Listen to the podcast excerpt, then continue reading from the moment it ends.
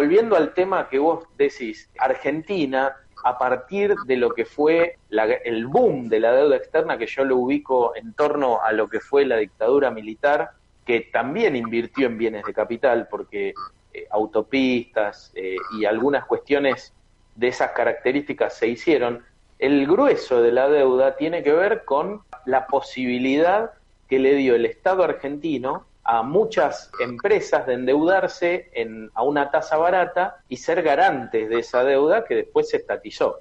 En 1981 se estatiza ah, eh, y posteriormente a eso la mayor parte de la deuda sirvió para pagar gastos corrientes y en algún punto en la década del 90 para financiar la convertibilidad. El tema es qué haces vos con las situaciones de ventaja competitiva. Vos tenés ventajas comparativas y ventajas competitivas. Las ventajas comparativas son, por ejemplo, la posibilidad de tirar una semilla y que crezca una, una planta, como tradicionalmente se habla en la Argentina. Ahora, la ventaja competitiva por ahí tiene que ver o con una capacidad competitiva propia de eficiencia productiva y tecnológica o una,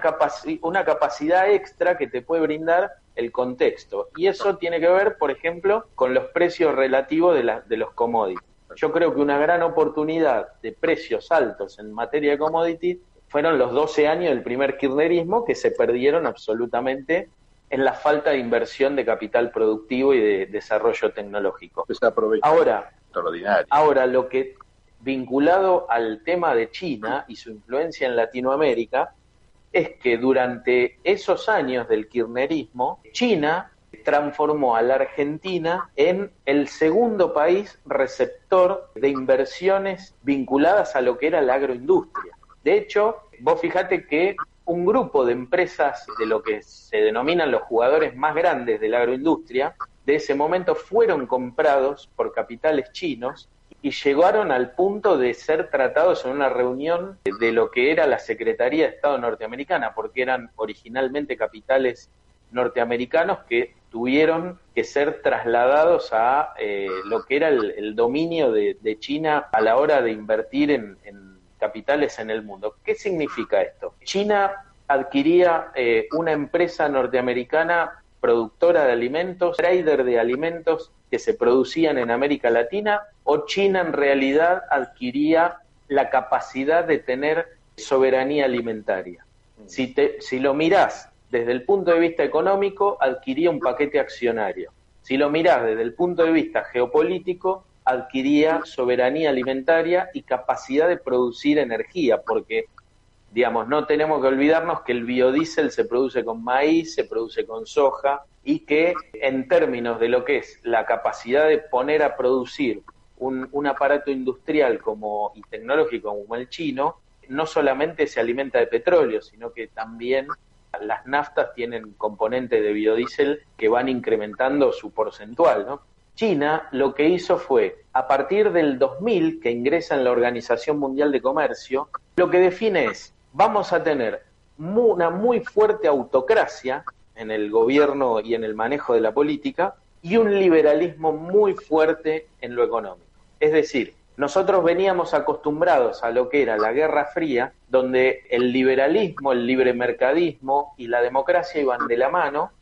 combatiendo supuestamente a lo que era la cortina de hierro, que era una autocracia estatizante, socializante, del otro lado por parte de la Unión Soviética. Esta era la crítica que el libre mercadismo y el capitalismo democrático le hacía a la Unión Soviética. Las instituciones supranacionales que se formaron a partir de la Segunda Guerra Mundial y que tenían como objetivo el control del statu quo imperante después de la Segunda Guerra Mundial en todas las cuestiones vinculadas a la economía, la salud, las finanzas, etcétera, estaban preparadas para ejercer ese predominio y ese poder desde esta lógica, desde la cuestión de decir hay un bando que es libremercadista, capitalista eh, y democrático, y hay otro bando que es autocrático, socializante y estatizante. Entonces las instituciones supranacionales no estaban preparadas para esta innovación que introduce China, que es autocracia política y libre mercadismo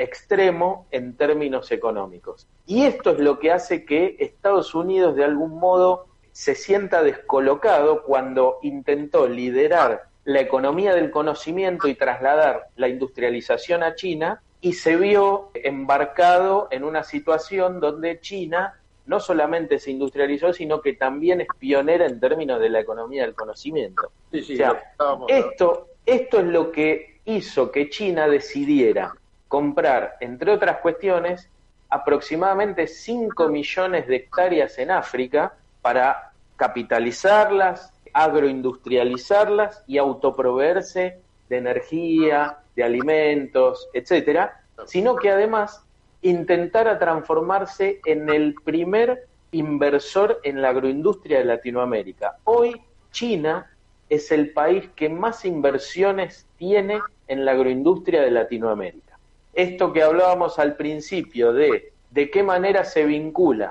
esta, esta estrategia geopolítica china y de qué manera nos afecta, tiene que ver directamente con esta vinculación. Y todo lo que nosotros como país podamos aprovechar o desaprovechar en materia de la competitividad relativa, entendiendo que no tenemos competitividad estructural interna propia,